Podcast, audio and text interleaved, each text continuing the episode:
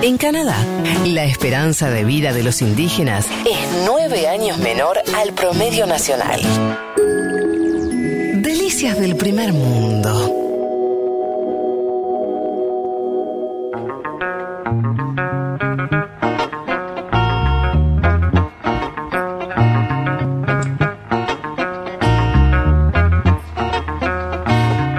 Comentábamos eh, recién que en España se endureció eh, las medidas para intentar paliar en algo el avance del COVID eh, y, y llegaron al punto de la restricción de la movilidad con, con un toque de queda.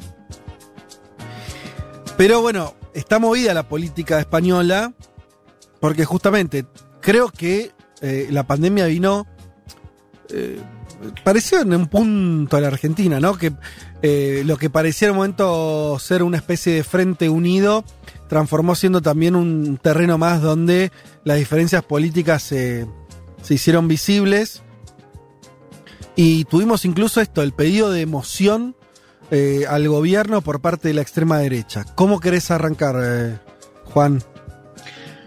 Bueno, yo arrancaría por esta moción de censura, una, monsura- una moción eh, propuesta por Vox. ¿Recuerdan? Nosotros tuvimos un audio de entrada donde Sánchez le dice a Bascal, ¿no? O sea, vos querías proponerla para que sea tratada después de las vacaciones. ¿Qué pasa? ¿No, no querías trabajar en vacaciones? Es verdad, es verdad. Bueno, una moción que se termina discutiendo el jueves, una moción que por supuesto ya no tenía los números. Recordemos, en España las mociones de censura son constructivas.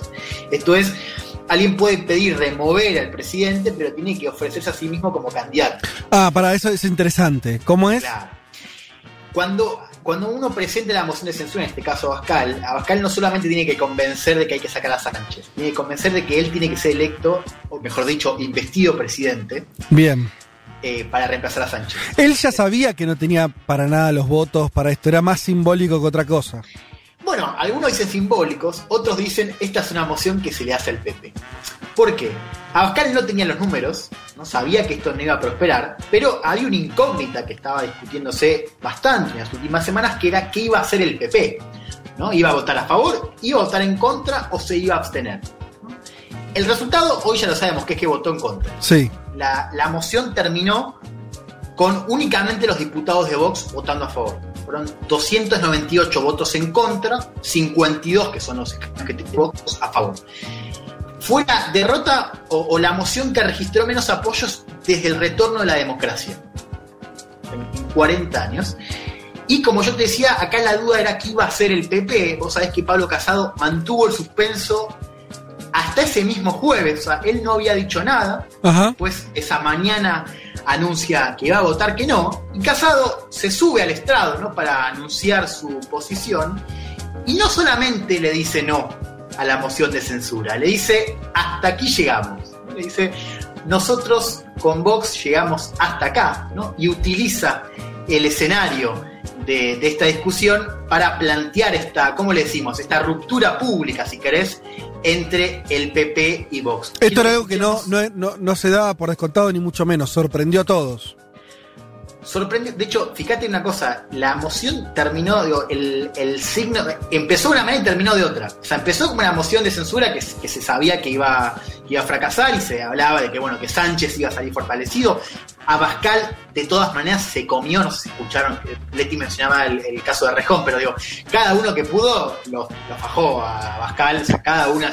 Una piedrita le tiró a cada uno. No, fueron lapidarias, pero se transformó al con, con el voto de Casado y con el discurso de Casado en la ruptura pública. O sea, Casado terminó siendo el protagonista de esta moción. Quiero que escuchemos esta primera parte del discurso donde Pablo Casado le, dije, le dice, hasta aquí llegamos.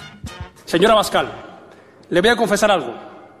En estos dos años como presidente del PP no he contestado a sus provocaciones, sobre todo por respeto a sus votantes, que en su mayoría han confiado siempre en nosotros, y también porque me resistía a creer su estrategia irresponsable y corrosiva para España. Pero hoy, por fin, ha quedado al descubierto.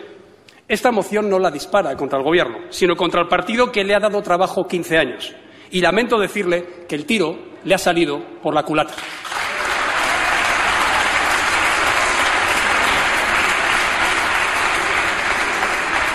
Pero acepto el órdago. Es la hora de poner las cartas boca arriba. Hasta aquí hemos llegado. Bueno, clarísimo, un discurso. Yo después voy a, voy a pasar otros fragmentos, pero fíjense también la cuestión personal, ¿no? Le dice, esta moción usted se la hace al partido que le ha dado trabajo 15 años, ¿no? Recordemos, Abascal trabajó en- ya sea con fundaciones o en el gobierno de- de- del PP en la Comunidad de Madrid, lo- le pagaba el partido y, le y ganaba bastante bien. Abascal, como, como, el- como Vox, estaba, estuvo, digamos, por mucho tiempo dentro de la estructura del PP. Por eso Casado le decía ahí, usted dispara esta moción contra el partido que le dio trabajo por 15 años, ¿no? Y ahí le dice esta famosa frase, ¿no? De hasta aquí llegamos. Un ataque que eh, nadie se lo esperaba, no se lo esperaba ni Abascal, no se lo esperaba en el resto de partidos políticos. Casado, que además de tener una relación personal buena con Abascal, y él lo decía estos dos años, ¿no? Dos años. Ahora vamos a hacer un ratito una recapitulación de, las, de la relación entre Vox y Pepe, que lo traje para que lo comentemos, pero eh, un- una relación donde eh, el, usó los votos y el apoyo de Vox para gobernar en, Andalucía, en Madrid, en Murcia, una relación que no fue únicamente personal, es una relación también política que bueno, vamos a ver cómo, cómo sigue ahora y como vos decías bien, esto se transformó en otra cosa, lo que venía a ser una moción de censura eh, contra Sánchez ¿no? y para proponer a Abascal ser eh, presidente se convierte ¿no? en este reflejo de la lucha por el liderazgo de la derecha entre un partido establecido, el Partido Popular, que si bien giró un poco la derecha con eh, el liderazgo de Casado, es un partido de centro derecha, podemos decir, y Vox, bueno, un partido por supuesto eh, en, la extrema derecha que sacó 15% de los votos en las últimas elecciones, que es la tercera fuerza más grande en el Parlamento de España, con 54 escaños, y es hoy, diría, el único rival fuerte que tiene el PP a su- en el campo de la derecha, ¿no? Recordemos Ciudadanos, que era el otro partido que lo complicaba al PP por el centro, hoy tiene una, una representación muy minoritaria, un partido que se ha debilitado mucho en las últimas elecciones, entonces el único rival que le queda en ese campo al PP, al menos por ahora, es eh, Vox. Quiero que escuchemos otra parte del discurso, ¿no? Donde Casado le dice a Abascal, nosotros no somos ni siquiera equiparables, ¿no? Donde marca esta diferencia ideológica, ¿no? En- en- entre lo que es el Partido Popular, el partido eh, histórico del Partido Español, y eh, Vox, esta nueva fuerza de ultraderecha. Lo escuchamos. Señora Bascal, no somos equiparables. Son muchas nuestras diferencias, tantas como la distancia que media entre el liberalismo reformista y el populismo antiliberal, entre el patriotismo integrador y el antipluralismo, entre la economía abierta y el proteccionismo autárquico, entre la vocación europea y la- y atlantista y el aislacionismo, entre el interés general y el oportunismo demagógico. Por todo ello, señora Bascal, votaremos no a su candidatura para presidir el Gobierno de España. Bien. Hay Ah, un- un di- sí. No, no, porque está claro como que, que, bueno, el PP lo, lo está diciendo, ¿no? Marcando las diferencias incluso ideológicas, ¿no? No somos lo mismo, ustedes son populistas de ultraderecha, nosotros somos gente más seria, eh, eh, nosotros no somos euroescépticos, ustedes sí, ¿no? Diferencias que algu- algunas son reales, otras más, me parece más imaginadas. Sí, yo creo que ese, esa faceta más liberal y europeísta, que es a la que un poco describe ¿no? Casado, es una faceta que un poco se olvidó en estos dos años de liderazgo. PP claramente fue un partido que a diferencia de otros partidos de centro-derecha liberal en Europa, ahora lo vamos a escuchar con lo que decía Pablo Iglesias, Mm. se olvidó quizás un poco más de esa tradición y escuchó un poco más a la más conservadora, también se decía más populista. Veremos, ¿no? Pero eh, claramente marca una, una diferencia ideológica y esto era algo que se venía pidiendo eh, de- desde los liderazgos internos del PP, los llamados varones, ¿no? Los varones del PP, digo, liderazgos regionales como los que tiene el PP en Galicia, en Andalucía, que estaban pidiendo una o una ruptura o al menos una distancia, ¿no? Más Y eso porque, porque se los estaban comiendo. O sea que eh, básicamente hay un. El PP perdió muchos votos en mano de Vox. Tiene que ver con eso, con decir, prefiero, más que eh, seguir teniéndolo de amigo, prefiero ponerlo la, vereda enfrente para que no fugarse, no se me fuguen más votos de mi partido hacia Vox. Sí, yo creo que es un poco eso y también esta idea de que, bueno, la estrategia de eh, disputar con Vox la derecha Sí. no ha servido no, no ha servido para otra cosa que, que- que quedarse o que, que- ayudar a Vox a normalizarse ser un partido que puede gobernar por ejemplo una comunidad autonómica no si esa estrategia de, de- de- de ir hacia la derecha no sirvió y hay alguna idea de eh, recuperar algo del centro para volver al poder ¿no? Esto Ajá. es, no vamos a llegar por la derecha vamos a llegar juntando votos de la derecha pero también del centro eso es lo que estaban buscando algunos líderes que además también se les hacía incómodo hacia adentro, digo, los- las propias comunidades autonómicas que estaban diciendo nosotros tenemos que separarnos de Vox y vos como líder general, como secretario general, tenés que mandar un mensaje fuerte. Esto no, no era necesariamente una ruptura, pero sí al menos una distancia. Bueno, ese mensaje llega ahora. Quiero, ahora vamos a ir un poco el lente. Quiero que escuchemos un fragmento más de este discurso. Yo lo pongo, así todo junto para, para entender un poco. Todo esto es en un par de minutos. O sea, este discurso de Casado, es terrible, que no se esperaba nada, son un montón de dardos en pocos minutos. Y vuelve con otra acusación a, a Vox, que es esta idea de que la ultraderecha es funcional a la izquierda y en este caso al eh, gobierno de Sánchez. Le dice, Vox es el seguro de vida de Sánchez. Vamos a escuchar este último fragmento de Pablo Casado. Vox es el seguro de vida de Sánchez para seguir de inquilino de la Moncloa. Ya se sabe que la política hace extraños compañeros de colchón, en este caso. Sin embargo, señora Bascal, aunque dirija contra mí esta moción de censura, en realidad va contra usted mismo y las consecuencias de sus actos. Es una cortina de humo para encubrir su responsabilidad en la dramática situación que vive España. Lo que queda retratado hoy aquí es la destrucción que produce la política de división de Vox, jaleada por la política de enfrentamiento de Sánchez y patrocinada por sus respectivas terminales propagandísticas. Usted, señora Bascal, solo ofrece a España fracturas, derrotas y enfados. Pero lo que es aún peor, usted ofrece a la izquierda una garantía de victoria perpetua. Bueno, ahí te respondí un poco, Fede, ¿no? Cuando hablamos un poco de la estrategia, ¿no? Dice, Vox ofrece a la izquierda eh, la posibilidad de una victoria perpetua. Sí. Entonces, con esta idea de Vox no va a ayudar a que el PP o que la derecha, pero donde esté el PP como primera fuerza, vuelva al poder, ¿no? Eh, un discurso realmente, lo, lo escuchamos muy duro y con un montón de, acusaciones. Quiero que hagamos una recapitulación breve, un poco de los eventos eh, que van desde que Casado suma al frente del PP, ¿no? hasta esta semana que yo comentaba esta moción de censura, ¿cómo fue esa relación? ¿no? Porque ahora Casado lo escuchamos en una postura, por supuesto, mucho más agresiva y más tajante, no siempre ha sido así, no, no siempre se ha comportado de esa manera con Vox. Recordemos, Casado asume en julio del 2018 al frente del PP, cuando Rajoy sale del poder precisamente por una moción de censura. Es Sánchez quien hace una moción de censura, consigue los votos, el presidente sale Rajoy. Ahí se abre este interna del PP, gana Casado, ¿no? que ya presenta desde el vamos un discurso un poco más tirado hacia la derecha que el de Rajoy, sobre todo en cuestiones migratorias. Lo que, ahí- lo que es bastante decir, ¿no? ¿Cómo? Lo que es bastante decir, digo, Rajoy no era un moderado exactamente. Es un PP que está muy... Algunos, ¿qué dicen desde la izquierda? Me acuerdo de lo decía Iglesias, que el PP estaba también... O sea, que, el, que Vox le estaba poniendo la ideología al PP, ¿no? Claro, que lo estaba condicionando. Sí, sí, y creo que efectivamente fue así. Me parece que esto uno lo podría reconocer desde Casado y otros líderes del PP, ¿no? Digo, esto de, de que Vox ya en el horizonte Sí. político, cómo hace que este discurso se empiece. Por ejemplo, en la, en la cuestión migratoria, el PP no tenía el discurso que presenta con Casado. Claro. Que de repente Vox empieza a ir con. O sea, Vox en su momento, el- lo primero es el caballito de batalla con, con la cuestión migratoria, que España, a diferencia de otros escenarios en Europa, no tenía esta cuestión como un issue principal en las elecciones. O en el ¿Te discurso puedo público. agregar algo, Juan? Obvio. Juan, te agrego algo que tiene que ver con Casado, su extracción ideológica, viene del asnarismo. Y me parece que ahí hay mucho de cómo empieza él su trayectoria política dentro del Partido Popular en los últimos años como líder. Es decir, Aznar le marca mucho la cancha.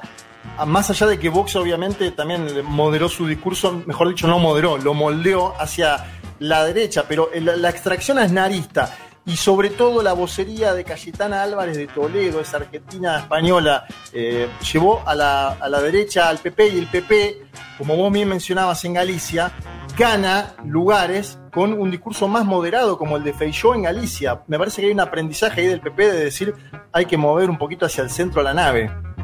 Totalmente, sí, sí, bueno, y también ahí se entiende ¿no? esta, esta presión interna para, para, para no competir o para volver a, buscar el centro.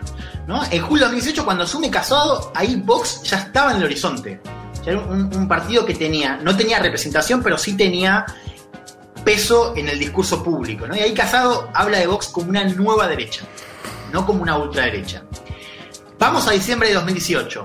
Ahí es la irrupción de Vox en, el- en la política española, ¿no? Es esta famosa elección en Andalucía donde el PSOE pierde el poder y donde Vox saca el 12% de los votos, ¿no? Es esa elección donde en, por- en poquitas semanas Vox pasa de medir 1% a medir 12 puntos. Sí. ¿no? Y ahí, claro, cuando el PSOE se retira, el PP usa los votos, digo, se retira, sale del poder después de décadas. Recordemos, Andalucía es el bastión histórico del Partido Socialista. Cuando sale el PSOE del poder, el PP forma gobierno con votos de Vox. Vox le da el apoyo que, ha- digo, que tenía por las elecciones al PP. Así que ahí tenemos un primer Ajá. punto donde el PP se niega a trazar un cordón sanitario y utiliza esos apoyos para formar gobierno Sí. en Andalucía. En febrero de 2019, un par de meses más tarde, se da esta famosa manifestación, recuerdan, en Plaza del Colón, una manifestación muy importante contra Sánchez, en la que el Partido Popular, Ciudadanos y Vox llaman a participar. Sí. Y ahí aparece esta, esta foto, ¿no? aparece Casado del Partido Popular. Estoy escuchando algo, ¿no? De fondo. ¿Están escuchando esto de fondo? Soy. No, no. Yo no, pero métele, vos métele. sí. Ah, perdón, perdón. Vos habla, vos, habla que es, eh, eh, es la- es- es Bueno, la una- invitada, es la invitada. Claro, ok, perfecto. Una, una, esa, esa famosa foto del Colón, que es una foto donde se retrata a Pablo Casado, a Albert Rivera y a Santiago Bascal, ¿no? Y ahí, de hecho, Podemos y PSOE hablan todo el tiempo esta, esta foto del Colón, ¿no? Simbolizando esta nueva relación de fuerza, ¿no? Esta idea de que España tiene tres derechas, el Partido Popular, Ciudadanos y Vox, y donde los tres, de alguna manera, ya forman parte y se reconocen públicamente como líderes de, de esa derecha. Bien, en abril hay elecciones generales, ¿no? Ahí en la campaña, Casado no solo abre la puerta a los apoyos de Vox, sino que abre la puerta a que Vox sea parte del gobierno. Dice, yo no me voy a oponer a que, a que Vox tenga ministros. Entonces, ahí esto ya genera... En un hipotético gobierno nacional, nacional, eh, gobierno estatal. Claro. Bien. Son las, claro, la- esas son las primeras elecciones generales, ¿viste? Sí. como dos. Abril y noviembre. En abril ya Casado decía, bueno, yo estoy abierto a que Vox tenga ministros.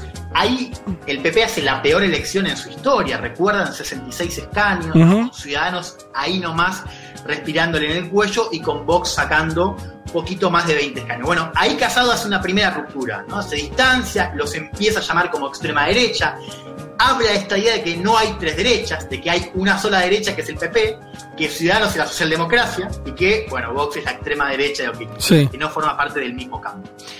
¿Qué, qué pasa? Al otro mes hay elecciones municipales, autonómicas. Ahí Casado se vuelve a acercar a Vox. ¿Por qué? Porque tiene un resultado donde con los votos de Vox puede formar gobierno. En, yo tenía Andalucía. Forma gobierno en la Comunidad Autonómica de Madrid, forma gobierno en Murcia, forma gobierno en capitales como las de Zaragoza y la Ciudad de Madrid. Y ahí de vuelta los votos de Vox son clave, no solo para que el PP recupere algunos gobiernos regionales, sino para que, pasa, para que Casado venda eso también como una victoria. A Casado venía muy mal la elección del mes pasado, recupera algunos gobiernos gracias a Vox.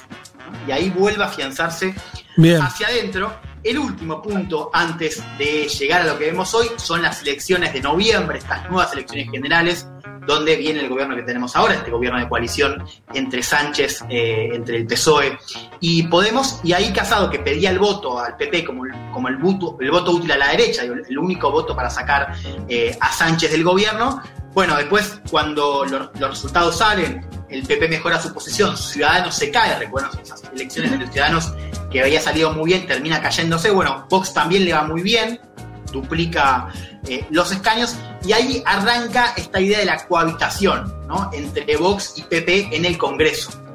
O sea, Casado rechaza públicamente la idea de tejer un cordón sanitario, lo vuelve a decir, ¿no? y empiezan a dialogar en el Congreso, sumado al diálogo que ya tenían en las comunidades autonómicas y en los gobiernos donde Vox había apoyado el- los gobiernos del eh, Partido Popular. Y así llegamos ¿no? a este punto de inflexión eh, en el vínculo con este discurso que escuchamos. Quiero que escuchemos a Pablo Iglesias, ¿no? pensando un poco en este recorrido que yo hice, Sí.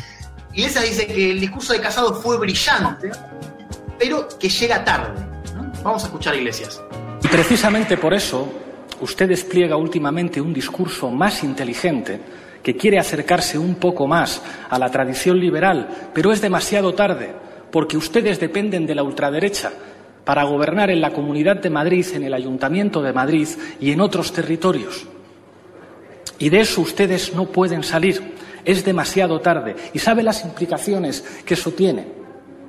Que los liberales y los conservadores europeos, señora Arrimadas, señor Casado, no les van a avalar y no van a ayudarles a que ustedes puedan volver alguna vez al Consejo de Ministros en España, porque ustedes son la puerta de entrada a la ultraderecha y eso va contra los intereses de las principales potencias europeas. Ese es el resultado de la estulticia estratégica de sus decisiones políticas en los últimos tiempos. Bien, llega tarde y además le señala esto, le dice, bueno, pero ya están gobernando juntos. Y no es que hay una cosa y Juan, Casado sale, repito por si alguno se mareó, es el líder del PP, hablando en contra de la ultraderecha de Vox, que el líder es Abascal. Casado dice, ustedes son feos y malos, pero no le está diciendo rompemos y dejamos de gobernar en esos lugares. No está diciendo eso. No. Ah, bueno. Entonces, en medio, el que piensa que es para la, por la galería tiene un punto ahí. Sí, claro, porque además sin ese apoyo el PP se cae y vuelve a gobernar a la izquierda. O sea, esos gobiernos sin el apoyo de Vox, en Ajá. los casos se caen. Sí, claro. El PP pierde el gobierno. ¿no? El- el- el- lo que es Iglesias me pareció súper. Perdón, nota al pie. Qué bien le está haciendo el gobierno a Iglesias, ¿no? Desde que está. Perdón, los discursos. Ahora yo nunca fui muy fan de Iglesias, pero lo escucho. Porque te gustaba, te gustaba Íñigo de Rejón a vos. Sí, bueno, no importa. Mirá no, le vos. gusta Sánchez. Pasemos, pasemos adelante, ¿no? Pero digo, además se lo ve. Perdón esto, pero además que eso estéticamente está mejor. Tiene un rodete, tiene como un rodete. ser- ser- Tiene un rodete, está más fachero. Digámoslo. sí, se podría cortar el pelo, ¿De ¿no? estamos hablando? No, perdón, digo, es una- un comentario. Lo veo a Iglesias y digo, wow, mejor. ¿Te gusta? ¿Te gusta, Juan? gusta, Está bien. porque- claro, ahora Para mí está, está muy bien, está muy bien. Eso De- eras del club de Sánchez. Sí, sí, pero bueno, sigamos, chicos. Perdón, no- ya que hiciste la nota al pie, déjame hacerla a mí. Yo creo que está, demo- está lo bueno de Iglesias es que yo creo que está llevando a la acción un poco lo que a veces decía eh, Íñigo que había que hacer. Eso me parece que, que- que es parte del asunto acá. O sea, Totalmente. ¿qué es lo que a vos te gusta, me parece, Elman? Que es, una vez en el gobierno, se está mostrando como un tipo más pragmático, de que entiende la correlación de fuerzas que hay, que intenta llevar el gobierno hasta el lugar más de izquierda posible, pero sin romper. O sea, está lejos de ser el tirabombas que parecía. Sí, y el discurso este es muy bueno, que le conoce a Casado. Y Iglesias se llevan bastante bien también. Una, una buena relación personal, menos tenía hace un par de. hace- hace- cuando Casado llega al, la- liderazgo del PP, ¿no? Y es, le dice, el discurso es brillante, dice, vos recuperás la mejor tradición liberal de Mm. tu partido. Pero claro, llega tarde. Sí. Llega tarde por esto que veníamos diciendo, ¿no? estos Sí. dos años de cohabitación con Vox. De hecho, hay una constante, en otra parte del discurso, Iglesias cita a Merkel, ¿no? Cita Merkel, que Merkel sí tiene una posición más tajante respecto a recibir o no apoyos de la ultraderecha. Ella dice, no hay que hacerlo, no hay que abrirle el juego. No, dice algo que también es cierto, que es los socios europeos de ustedes, ¿no? Esta familia de centro derecha nuclear en el Partido Popular Europeo, recordemos las, las- las- las familias ideológicas en izquierda o los partidos de- en Europa tienen sus familias ideológicas, sus familias de partidos a nivel regional. ¿No? Le dice, a ustedes les pasa que los ven otros líderes de derecha, de la centro derecha, y no les gusta nada verlos a ustedes Mm. eh, gobernar en- o, o usar los apoyos y acercarse Claro. a un partido como Vox que reivindica el periodo franquista. ¿no? Entonces eso lo, lo- lo menciona Iglesias. Iglesias también habla de algo que es interesante, que es la cuestión desde abajo, ¿no? Porque él cita encuestas, hubo una encuesta que se eh, difundió justo antes de, de la moción, que decía que la mayoría de los votantes del PP pedía votar a favor, que otra parte pedía abstenerse y que solo un 9% pedía el no. O sea, que esta idea de abrirle el juego a Vox también tiene como consecuencia que para muchos de sus votantes sea más tolerable. Entonces, que para muchos votantes de la derecha, que quizás antes veían a Vox como algo, una fuerza más extremista con lo que no había que negociar, bueno, estos dos años de cohabitación y estos votos que se los usa Sí. para formar gobiernos, eso también sucede que una consecuencia desde abajo, ¿no? que para lo- el votante de centro derecha de repente sea Vox una fuerza normal, aceptable, con la que se puede discutir. Me parece que la idea de Iglesias también hacía alusión a eso. Y bueno, nada, para, para cerrar, eh, Dale. creo que hay, hay tres preguntas que me parecen importantes. ¿no? La primera es, eh, vos un poco lo decías, ¿no? Fue esto de cómo va a afectar a los gobiernos regionales. Ahí la pregunta es si van a haber otros giros del PP, si esto va a ser por ahora solamente en el orden del discurso o si va a haber algunos cambios en la política del PP. Sí. En los gobiernos regionales y en lo que haga de ahora en más, ¿no? A negociar con Sánchez, acercarse a otros partidos como eh, Ciudadanos. Yo no creo que vaya a haber un acercamiento con Sánchez en tanto sea eso también dialogar con Iglesias, ¿no? El PP tiene una postura de no convalidar Iglesias como parte del gobierno, pero me parece que hay una pregunta abierta de si esto va a anunciar otros cambios eh, en la práctica. Yo creo que la segunda pregunta es si esto va a ser, cómo va a ser recibido por los votantes de la derecha, ¿no? Como yo te decía recién.